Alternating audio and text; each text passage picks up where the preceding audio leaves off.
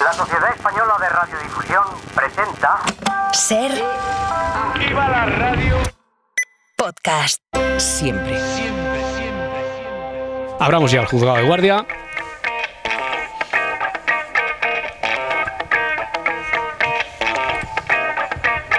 Que hoy, por cierto, tenemos intención de abordar ya el tercer y último capítulo de la historia de, de Eileen Warnos, la mujer araña, Monster.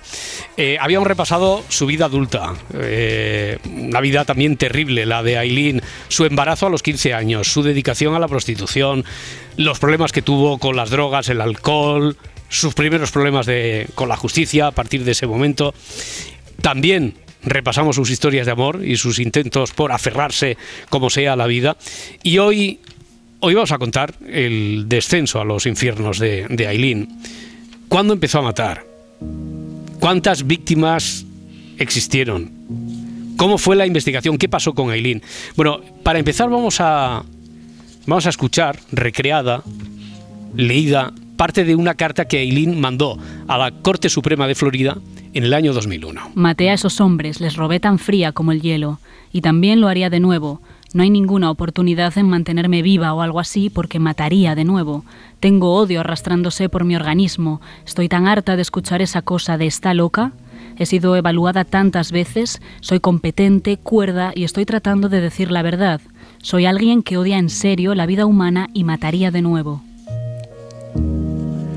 Bueno, pues intentaremos explicar, que Félix nos explique qué, es lo que llevó a Aileen a escribir esa, esa carta. Pero antes, bueno, la semana pasada con Adriana, Félix, terminasteis eh, el espacio explicando que la primera muerte se- que se atribuye a Aileen mm, parece que data del 30 de noviembre de 1989. Eh, ¿Nos puedes recordar, para retomar desde ahí, nos puedes recordar eh, qué se supo, en qué consistió, cuánto tiempo pasó entre la primera y el resto de muertes? Pues empecemos, chicos, por la segunda parte de tu pregunta, Roberto. No, Fíjate eh, eh, no te separes, quizá te has separado un poquito Ay, del micrófono, per- Félix, perdonadme. y te estábamos perdiendo. Venga, Perfecto. Ahora, ¿Ahora mejor. mejor? Un poquito mejor. Perfecto, pues empecemos por la segunda parte de la pregunta. De la primera muerte a la segunda muerte pasan seis meses, pero de la segunda a la séptima solo cinco meses. ¿vale? Vale, recordemos cómo fue la primera muerte.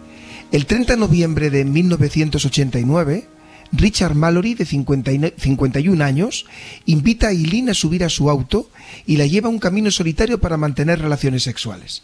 Ese era el acuerdo. Pero una vez allí el hombre se pone violento y lo que en un principio era una contratación de servicios sexuales se transformó en un intento claro de violación. Aileen no lo sabía en ese momento y tampoco se supo durante el juicio. Es un matiz del que luego hablaremos si os parece que Mallory era un eh, eh, vi- violador convicto y además convicto por ser violador en serie. Aileen llevaba un arma en la cartera y pudo cogerla. Le disparó tres veces en el pecho. Dejó el cuerpo en el asiento trasero del auto. Se puso al volante, condujo unos kilómetros, encontró un lugar aislado donde arrojó el cadáver. Eso sí, antes le vació los bolsillos. Fijaros que para la segunda muerte hay que esperar seis meses. Es decir, si el 1 de junio de 1990 mató a David Spears, de 43 años, a partir de aquí hemos visto que se va a deslizar una pendiente terrible. El 6 de junio asesina a Charles Kalstascon de 40. El 4 de julio a Peter Siems de 65. El 4 de agosto a Troy Barres de 50. El 12 de septiembre a Dick Hambres de 56.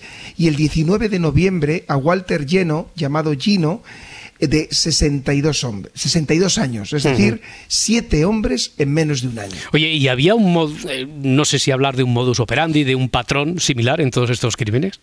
Fijaros que sí, Roberto, y tiene mucha importancia para luego establecer la similitud. Vamos un poco a repasarlo. Todos acontecen en un vehículo Hmm. de un hombre en un contexto de contacto sexual. Primera característica común. Segunda, todos con heridas de armas de fuego. Todos los cadáveres, salvo el de uno de los supuestos, fueron encontrados en los costados de las rutas efectuadas por los coches. Y en todos los casos se usa una, una pistola del calibre 22. En algunos de los hechos donde se ven testigos, Mm. donde testigos, perdón, ven cosas extrañas en- eh, poco antes de la muerte de las víctimas, siempre identifican que ha habido una mujer subida vestida de negro que se subía a ese vehículo. De ahí que, como dijimos, se le llamaba la, la, mujer araña. Ya, no es que ella se hiciera llamar así, sino que surge del testimonio de aquellos que vieron a esa mujer siempre vestida de negro. Eh, oye, ¿cómo, ¿cómo empieza la investigación? ¿Cómo fue la investigación al principio? Pues fijaros, el primer caso fue archivado hasta que un año más tarde es cuando se hallan los restos del segundo asesinado, el 1 de junio de 1990, ¿vale? Hmm. Entonces ahí se dan cuenta que se ha producido el mismo contexto. Fijaros lo que decíamos, ¿no? La policía de repente, claro, no es común que aparezca un hombre asesinado en un contexto de relaciones sexuales al borde de un vehículo con señales de haber sido robado. Eh, y además eh, con impactos de bala del, del mismo calibre, del, del, del, calibre 22, hmm. ¿vale? Entonces, a partir de aquí, ya consideran que hay un patrón y a medida que se van produciendo el resto de los eh, asesinatos, se dan cuenta que es muy probable que nos encontremos ante un asesino o asesina en serie que está matando a todos, a todos, hmm. a todas las personas que se encuentran en un mismo contexto. Ya, es decir, misma tipología, mismo contexto. A partir de ahí se centra, no sé, se, tiene, se empieza a dibujar su primer retrato robot o, no se, no, no cuenta con ello la investigación. Eh, es muy buena pregunta Roberto porque abordas cómo se tiene que, cómo se tiene que estudiar o cómo se tiene que enfrentarse a una investigación de esta índole. Y fijaros la complejidad porque en este caso Claro, nos encontramos que es muy difícil encontrar huellas en un coche, ¿no? Hmm. Es muy complicado. Además, es muy claro que el autor que mata, la persona que mata en un coche, pues es sinónimo de una acción rápida, más o menos. Entonces, la policía tiene que enfocar eh, gran parte de su energía en tratar de mejorar el retrato robot y en tratar de, investigar los últimos momentos de la víctima. Hmm. Pero aún así, se hace una búsqueda denodada de huellas y resulta que sí se encuentran huellas en los, en los hechos del 4 de julio. Por tanto, al tener huellas es muy importante porque cuando encuentren a un sospechoso, se va a poder, eh, eh, cuando, o sea, primero, cuando obtuvieron estas huellas, no, no, no estaba fichado nadie mm. que se correspondiera con la misma, pero es una victoria en cualquier caso, porque cuando capturen a un sospechoso, sí que van a poder comparar sus huellas con las huellas obtenidas. Por tanto, ya tenemos eh, un mejor retrato robot, ya tenemos huellas de, de, una, de, un, de, alguien que estuvo en el coche con una de las víctimas, y lo que se hace es que se toman nuevas declaraciones a todos los testigos. Esto es muy importante porque ahora se hace con una perspectiva global. ¿Esto qué quiere decir? Que a lo mejor al testigo del primer hecho no se le preguntó tanto por la ropa que vestía la víctima, por el pelo que vestía la víctima, y ahora se le vuelve a preguntar para entre todos, para entre todos los, los, eh, los testigos, poder tener datos claros de quién, e, de quién era la sospechosa. Claro, no sé si se le cerca geográficamente o qué es lo que lleva eh, a, a conseguir la detención de Aileen. Pues mira, se consigue la detención de Aileen porque se mejora el retrato robot, se tiene un retrato robot eh, muy, muy, muy claro, se identifica o creen identificar como sospechosa a Aileen y además resulta que Aileen vende objetos pertenecientes a las alguna de las víctimas mm. en algunas tiendas de empeño, por lo tanto ya tienen elementos objetivos para eh, poder identificarla. Pero además hay un dato que es esencial. Y es, ¿os acordáis que Aileen había iniciado una relación sentimental con Taira, con una, con una compañera? Sí. La policía rastrera, rastrea a su pareja. Y Taira se había separado por Aileen, no sabemos si temporalmente o no, y se había retirado a vivir con su hermana. ¿Vale? Y entonces, esto es muy de los norteamericanos, la policía le propone un trato hmm. a Taira y le dice que si declara contra Eileen se le iba a conceder inmunidad. Y Taira estuvo de acuerdo. La policía le proporciona una habitación de hotel en Florida. Desde allí, Taira escribe una carta a Aileen, que se encontraba en custodia por la violación de una libertad condicional, y después de numerosas llamadas y de que eh, Taira le dice que incluso había, eh, que se había intentado suicidar, o se iba a intentar suicidar, Aileen cede y le dije, le dice, tú haz lo que tengas que hacer, no dejaré que vayas a la cárcel, si he de confesar para que tú estés mejor, hmm. lo haré. Y a partir de ahí, y por amor, por amor, Aileen declara que el asesinato eh, que cometió ella el primer asesinato, aunque eso, eso sí, y, co- y- y reconoce también los demás, aunque del primer asesinato ella dice que le mató en defensa propia porque la había, intent- porque la había intentado, el, el- el hombre la había intentado Mm. violar. Ya, es decir, que va a juicio eh, después de, de esas confesiones. Eh, ¿Los juicios cómo fueron?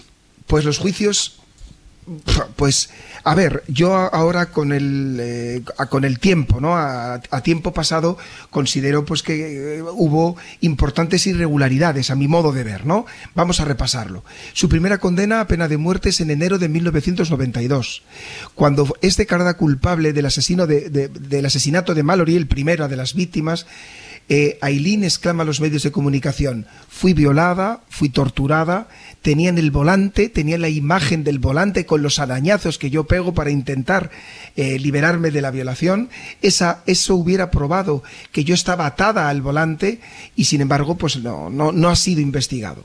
Y sin embargo no se permitió en el juicio alegar la defensa por parte de Aileen de que había sido violada. Y sin embargo, en noviembre de 1992, un periodista es el que descubre que la víctima de ese primer asesinato era un violador eh, convicto. Ya. Aún así, eh, es- eh, se intenta repetir el primer juicio alegando este hecho y no se le permitió repetir el primer juicio y se mantuvo esa condena a pena de muerte. Ya, ¿y con el resto de asesinatos qué pasó? Pues mira, con el resto de asesinatos se, se produjo una cosa que yo no conocía. Es una figura del derecho norteamericano que desconocía, que se llama alegato no lo contendere, que es una, una- un alegato eh, propio de algunos estados de Estados Unidos donde el, el- propio acusado no admite la culpa expresamente, pero sí dice que no quiere pelear su defensa porque está reconociendo que el Estado tiene suficientes pruebas para eh, que se pueda obtener tu condena. Hmm. Y esto es lo que hace Aileen. Adopta una posición pasiva. Si me preguntas, ¿qué razón alega ella? Dice ella que quería estar bien con Dios. Y aquí aparecen otras cosas oscuras, chicos. Durante el juicio se presenta, poco antes del juicio, en prisión, un señor que dice que ha tenido sueños y que quiere adoptar a Aileen para cuidarla, y Aileen, tan necesitada de, af- de afecto, admite eh, como un- una especie de apadrinamiento de este señor, ¿no? Parece ser que es este señor la que le convence de que tiene que aceptar, de no, de no ser, de, de- de mantener esta posición pasiva en los juicios, y lo que sin embargo eh, no le contó este señor es que este señor mientras tanto estaba vendiendo entrevistas en los medios de comunicación. Eh, fue condenada a tres penas de muerte. ¿no? Eh, por asesinatos. Eh, nos has hablado de cuatro crímenes. Eh, a ver, ¿qué, qué ocurrió con los otros? ¿Se declaró culpable ella también o cómo? Pues mira, de todos, de todos los, los, los crímenes se tuvo esta postura, salvo, y en todos se le condenó a pena de muerte, salvo en uno. Eh, ¿Os acordáis que os he contado que hay en uno donde no se encontró su cuerpo? Sí. Pues en este es el único donde no se le, no se le condenó al no haber el cuerpo de la víctima. Eh, alegó eh, que, que fue en defensa propia o le preguntaron si había sido en defensa propia en, en- en estos casos también o no.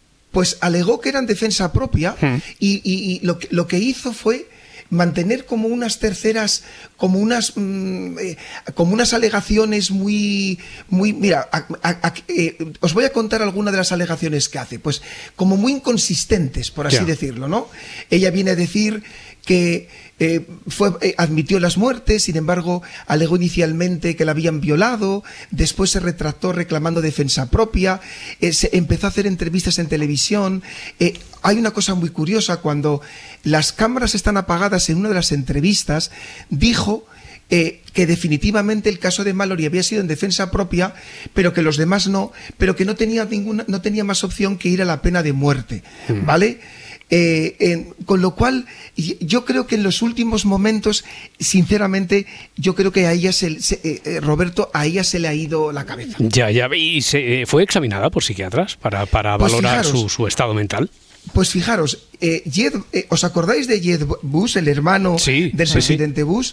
Pues pidió, al- al- como el caso de ella se hizo tan famoso y salió en los medios de comunicación, pidió que le, le evaluaran tres psiquiatras. Pero ojo, le dedicaron 15 minutos, ¿eh? 15 minutos. 15 minutos. Eh, Esto en España es ina- eh, ina- inadmisible. Oye, para, inadmisible. para, para terminar, eh, imaginándonos cómo, cómo serían esos últimos meses en prisión, ella incluso parece que llega a un momento determinado en el que se rinde, por así decirlo, y de- bueno, decide pedir que se acelere su ejecución. Eh, de toda esta historia, de lo que hemos contado, de lo que te hemos oído en estas tres semanas, a ti la historia de Aileen, eh, una reflexión final, ¿qué te sugiere, Félix? Me ha hecho pensar muchísimo, Mm. chicos, que las- los fantasmas de la infancia eh, no solo conviven con nosotros, sino que nos asfixian. Esa es la primera reflexión que me, su- que me, que me sugiere. Que hay trau- traumas que nunca desaparecen. Que muchas veces una víctima es fácil que se pueda con- convertir en monstruo si la sociedad le empuja a eso. Es decir, que aquí fallaron las alarmas, las alarmas desde su niñez, que la dejamos sola, que no la atendimos, que la arrinconamos, que la marginamos, que alentamos su marginación y que prácticamente, ¿qué alternativa tuvo? Hmm. Bueno, por cierto, dices que el gran paso, la primera confesión la hizo por amor, por amor a Tairia. Bueno, pues Tairia, que tenía inmunidad, firmó varios libros y varios contratos cinematográficos vendiendo su historia. Félix Martín, fiscal, hasta la próxima semana. Muchas gracias. Un Muchas abrazo. gracias a vosotros, un abrazo fuerte. luego, buenos días. Hasta luego, buenos días.